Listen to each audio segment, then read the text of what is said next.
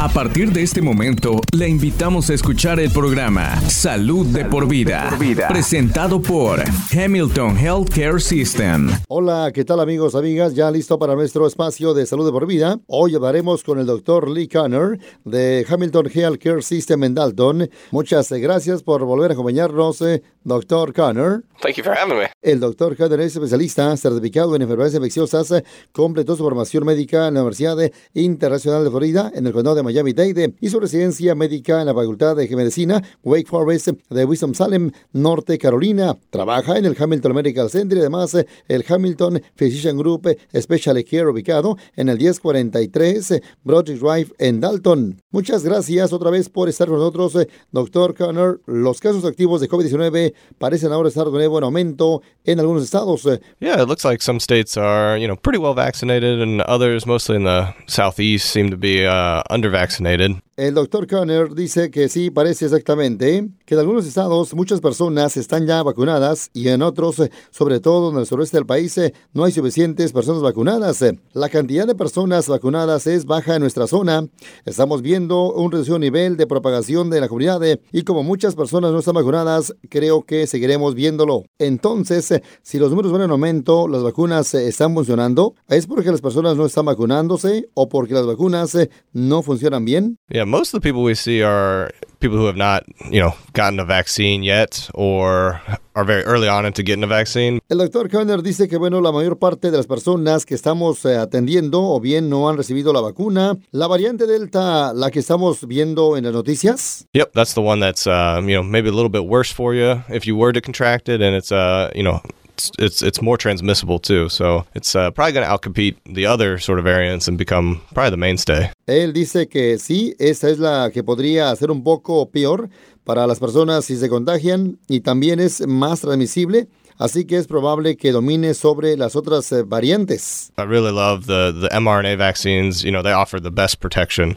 So if you had a choice, I would go for one of those. But all three of them seem to be very effective in preventing you from acquiring COVID 19, the Delta variant mm-hmm. um, in particular. El doctor Conner dice que le gustan mucho las vacunas de ARNM, ofrecen la mejor protección. Si se puede elegir, él elegiría una de esas. Pero las tres vacunas eh, parecen ser muy efectivas eh, para prevenir COVID-19, especialmente la variante Delta. Eh, doctor, ¿cuándo estará disponible la vacuna para los niños? You know, there are some ongoing studies looking at, at kids. El doctor Kerner dice que en este momento eh, se están realizando algunos ya estudios en niños de 12 años y menos. Y bueno, así que esperemos que concluyan pronto. ¿Cómo se compara el COVID con otras enfermedades infecciosas como la gripe, por ejemplo? Definitely more, more dangerous in terms of, if you look at flu, um, you know, it's definitely more deadly than flu. Definitivamente la mortalidad es más alta que con la gripe. El doctor Kanner dice que bueno, se transmite un poco más fácilmente que la gripe, especialmente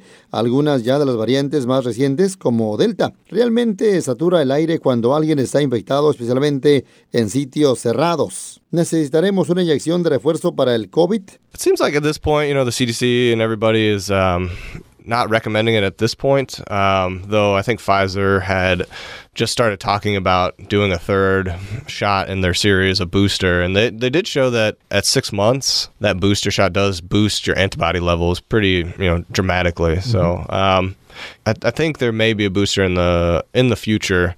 When that is, I'm not sure, but I, think it makes a lot of sense to me. El doctor Conner dice que los CDC no lo están recomendando en este momento, aunque cree que Pfizer ha comenzado a hablar de una tercera inyección. A los seis meses, esa inyección de refuerzo mejoraría drásticamente los niveles de anticuerpos, así que él cree que habrá un refuerzo en el futuro. ¿Cuáles son algunos de los efectos secundarios que hemos visto de la vacuna? Yeah, um, overall, very, very minimal. You know, we keep an eye on, you know, all the, the folks at Hamilton who get the vaccine, we keep an eye on them. Really no serious reactions. We've had, you know, some headaches, injection site, u or injection site um, reactions, you know, redness, pain. El doctor Conner dice que, bueno, en general, cree que, bueno, han sido mínimos.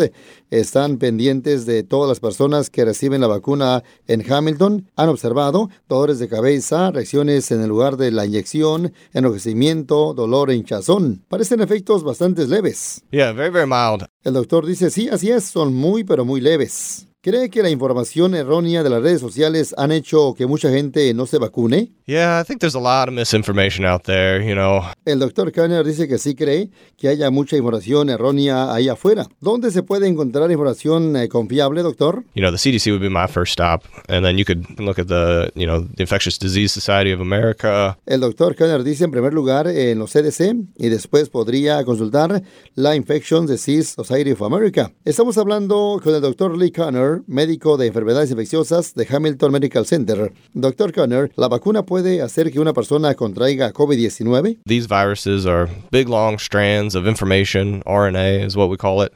And what we're really trying to do with these vaccines is these viruses have a little spike on the outside, and that's what it uses to attach to your cells. And the immune system for viruses like that, you, they make antibodies to bind up those spikes and prevent them from attaching to your body cells and to clear out the virus. El doctor Conner dice, definitivamente la vacuna no puede darle COVID-19. Esos virus consisten en tiras grandes y largas de información. Los llamamos ARN. Esos virus tienen un pequeño pico o espícula en la parte exterior que utilizan para adherirse a las células y crean anticuerpos que se unen a esas espículas para evitar que se adhieran. Así que la vacuna solo tiene un segmento muy pequeño del genoma entero del virus, específicamente la parte que produce la proteína de la espícula. La proteína entre una célula, la célula elabora la proteína de la espícula y después el cuerpo la reconoce como algo externo. Básicamente luego, como sucede con todas las vacunas, hay una cascada de eventos eh, que le indica más que nada, claro, que bueno, pues eh, algo anda mal. Vamos a luchar contra esto, crear anticuerpos eh, específicos y prevenir una infección en el futuro. ¿Es así como funciona la vacuna de la gripe? The, the principles are the same. It's sort of like a different way of getting that protein into you and expressing it. But, you know, the flu vaccines are putting in that protein specifically into your arm so your immune system can form antibodies to it, whereas we're giving your body the information to make the protein. El doctor Kanner dice que en realidad es una tecnología mucho más nueva, pero los principios son los mismos. Es una manera diferente de introducir esa proteína en el cuerpo. Con las vacunas contra la gripe, la proteína se introduce en el brazo para que el sistema inmunitario pueda formar anticuerpos, mientras que, que en este caso le estamos dando al cuerpo la información necesaria para elaborar la proteína. ¿Cuáles son algunas de las cosas que podamos hacer para mantener reducido el número de casos de COVID-19, doctor? I think folks need to, you know, talk to their loved ones, you know, people who've been vaccinated, you know, go and, and, and preach the good word of these vaccines. That they're, they're very safe, they're very, very effective. We've had millions of people receive these vaccines and, and very, very little uh, side effects. And, you know, the benefit of it is just huge. I mean, that's really the only way we're going to be able to get these numbers down to an extremely low level, and try to stamp it out. Really prevention is is the key. El doctor dice que hable con sus seres queridos sobre la vacuna. Las vacunas son muy, muy efectivas. Millones de personas han recibido estas vacunas y los efectos secundarios son muy, pero muy leves. Y los beneficios son enormes. La prevención es la clave. ¿Cuáles son algunos de los síntomas comunes del COVID-19? Yeah, it can be, you know, no symptoms at all, um, or very mild symptoms, and and most people would say, you know, a headache, a runny nose, sore throat, uh, a, non-productive cough, you know, something that's real dry and nagging. You know, it, it's very similar to the flu or, or other, you know, colds out there. But then, you know, unfortunately, a bunch of bunch of people end up developing, you know, really bad shortness of breath, especially when they do their usual things. You know, walking around their house just really gets them winded. So that would be something to really keep in mind. You know, if you are getting short of breath, doing things you can normally do without any problems, and you're having fevers and headaches, you know, those would be very suspicious symptoms for for COVID nineteen. El doctor Kanner dice que dolor de cabeza, secreción nasal, dolor de garganta y una tos seca. Por desgracia, algunas personas acaban desarrollando una falta de aliento grave, especialmente cuando realizan sus eh, tareas cotidianas. Por ejemplo, pueden tener falta de aliento tan solo al caminar por su casa, de modo que eso es algo a tener en cuenta. Si le falta el aliento haciendo cosas que normalmente haría sin problemas, y tiene fiebre o dolor de cabeza, estos son síntomas que muy probablemente podrían indicar que tiene COVID-19. ¿La variante Delta es más peligrosa? Yeah, it, it, you know, people tend to get sicker with it. And you can see too, if you looked at the numbers in the UK, the Delta variant is, you know, more than 90% of Oh. what they're seeing. And so it really just outcompetes the others and, and it's going to be what we mostly see here, you know, in the next several weeks, I imagine. El doctor Kenner dice que así es, las personas tienden a enfermarse más gravemente con ella. Los números en el Reino Unido indican que la variante Delta representa más del 90% de los casos, de manera que prevalece sobre las otras variantes. Así que imagino que eso es lo que vamos a ver aquí en las próximas semanas. ¿Cuándo deben las personas obtener atención médica si creen que pueden tener COVID-19? Yeah, I think if you have any signs, or you know symptoms concerning for COVID-19, or you have had an exposure and you're wondering if you're asymptomatic, um, I would get in touch with your primary care doc, make sure that everything is okay.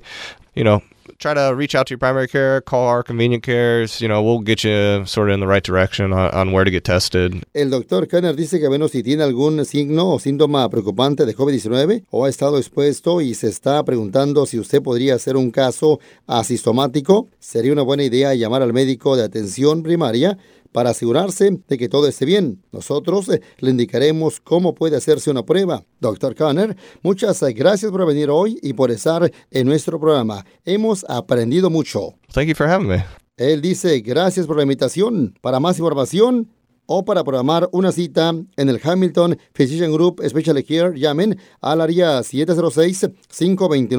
706-529-3072. El área 706-529-3072 o visite hamiltongeal.com diagonal Special Care. Este podcast de ninguna manera busca diagnosticar o tratar enfermedades o reemplazar la atención médica profesional. Consulte a su proveedor de atención médica si tiene un problema de salud. La versión en español es una traducción del original en inglés. En caso de discrepancia, prevalecerá el original en inglés. This program in no way seeks to diagnose or treat illness or to replace professional medical care. Please see your healthcare provider if you have a health problem. The Spanish version is a translation of the original in English. In case of a discrepancy, the English original will prevail.